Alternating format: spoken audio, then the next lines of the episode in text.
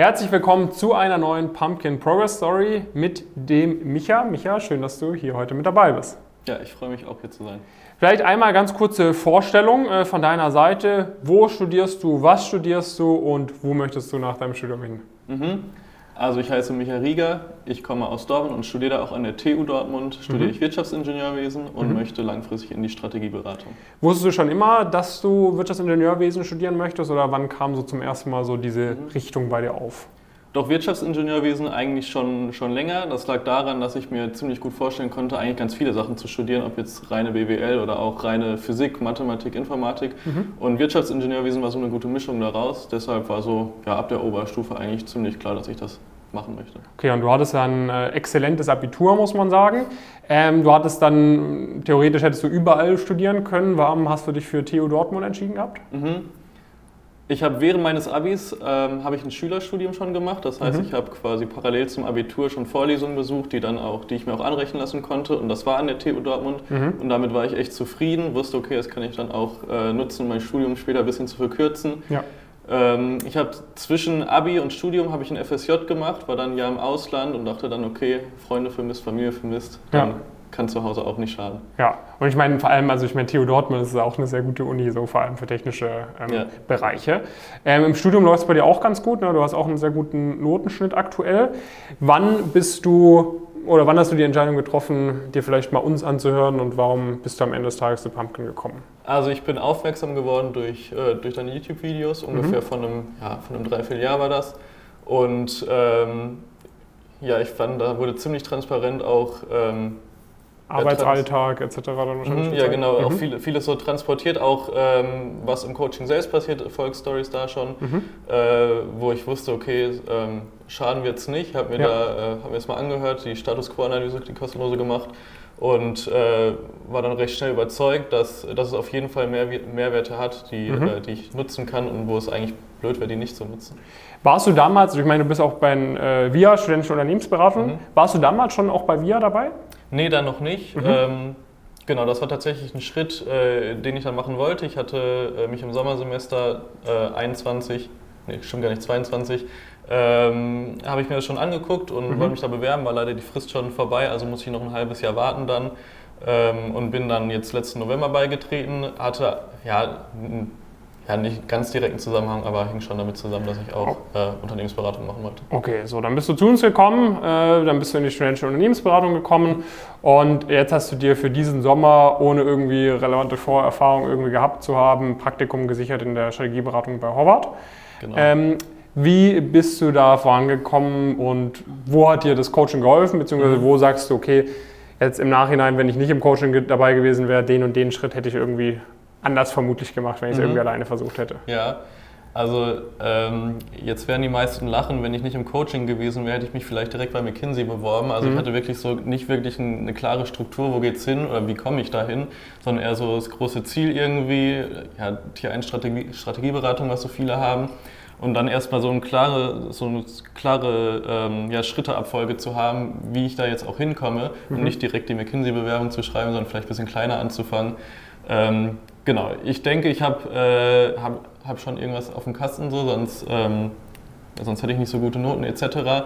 Hatte allerdings schon immer Probleme, mich irgendwie zu verkaufen, habe mich auch schon mal, bei, schon mal bei einem Stipendium beworben gehabt, abgelehnt, weil meine Bewerbung einfach schlecht war. Dementsprechend mhm.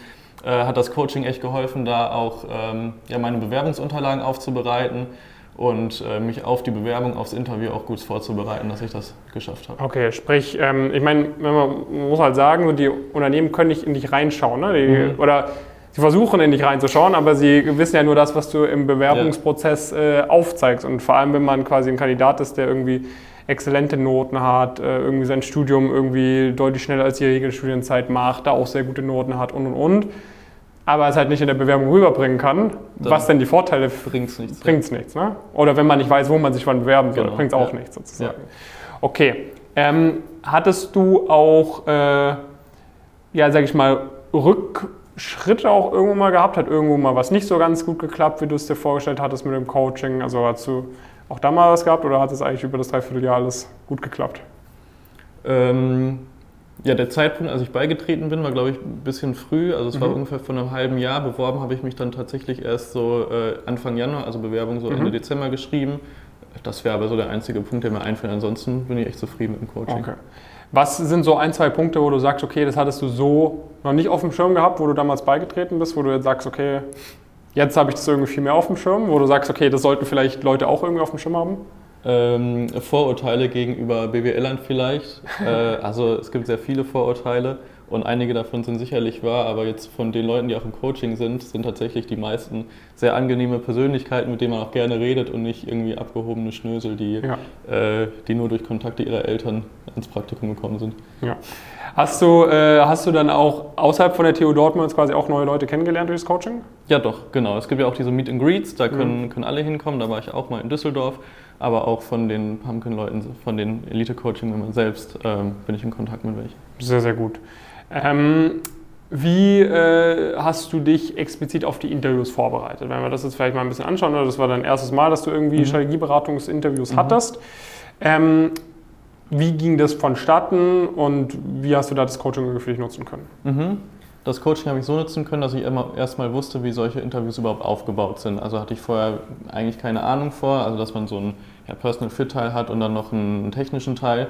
Ähm, genau, und dementsprechend auf beide Teile konnte ich mich dann mit Pumpkin vorbereiten. Ich habe die Videos angeschaut, wie, wie mache ich eine Selbstpräsentation, welche Fragen kommen in fast jedem Interview dran, wo ich irgendwie darauf vorbereitet soll mit also nicht Stärken, Schwächen, alles Mögliche. Ja. Ähm, konnte die Selbstpräsentation dann auch runterschreiben, mit Jonas im Live-Call besprechen, wo er mir nochmal gutes Feedback gegeben hat, wo ich an manchen Stellen noch was umformulieren sollte und wie, ja, wie es nochmal besser rüberkommt irgendwie.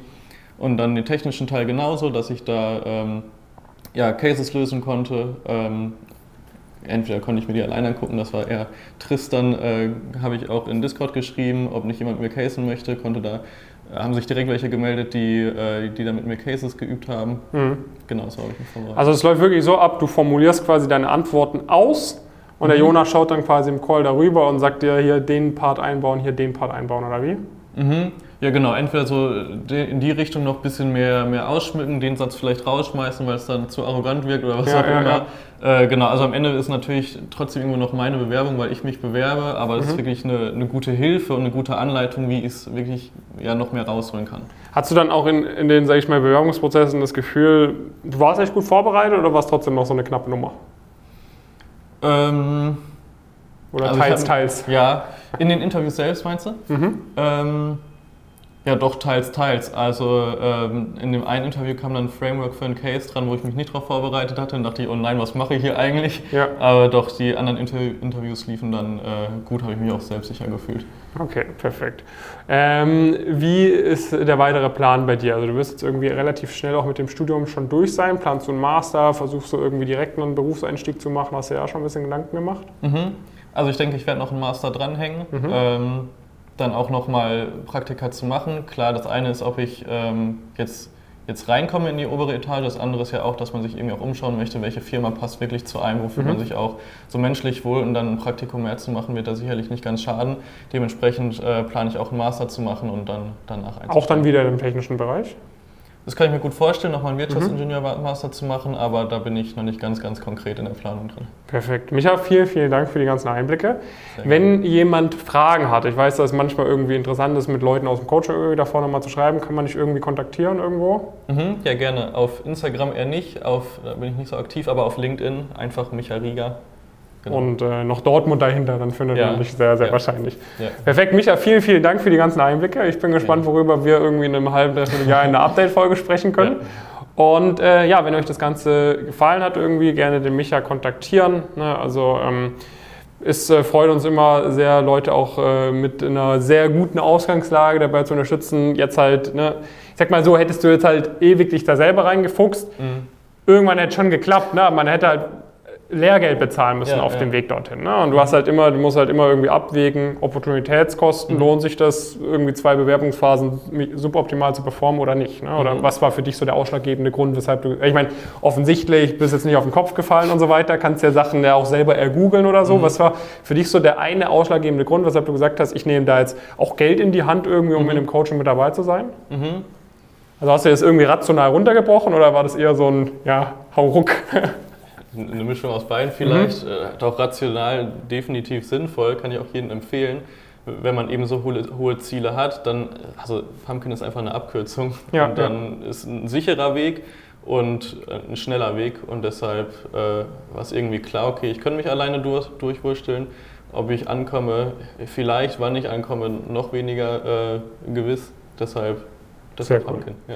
Vielen Dank äh, für die Einblicke. Ich hoffe, das hat euch äh, motiviert, äh, Einblicke gegeben, wie so ein Werdegang aussehen kann. Ähm, und äh, ja, wenn ihr irgendwie Fragen habt, gerne kontaktieren oder uns kontaktieren. Ansonsten gerne über die Website einfach mal eintragen, dann können wir mal miteinander sprechen. Und dann sehen wir uns vielleicht auch bald mal hier in Frankfurt für eine Progress Story. Schön, dass ihr dabei wart und dann bis zum nächsten Mal. Macht's gut.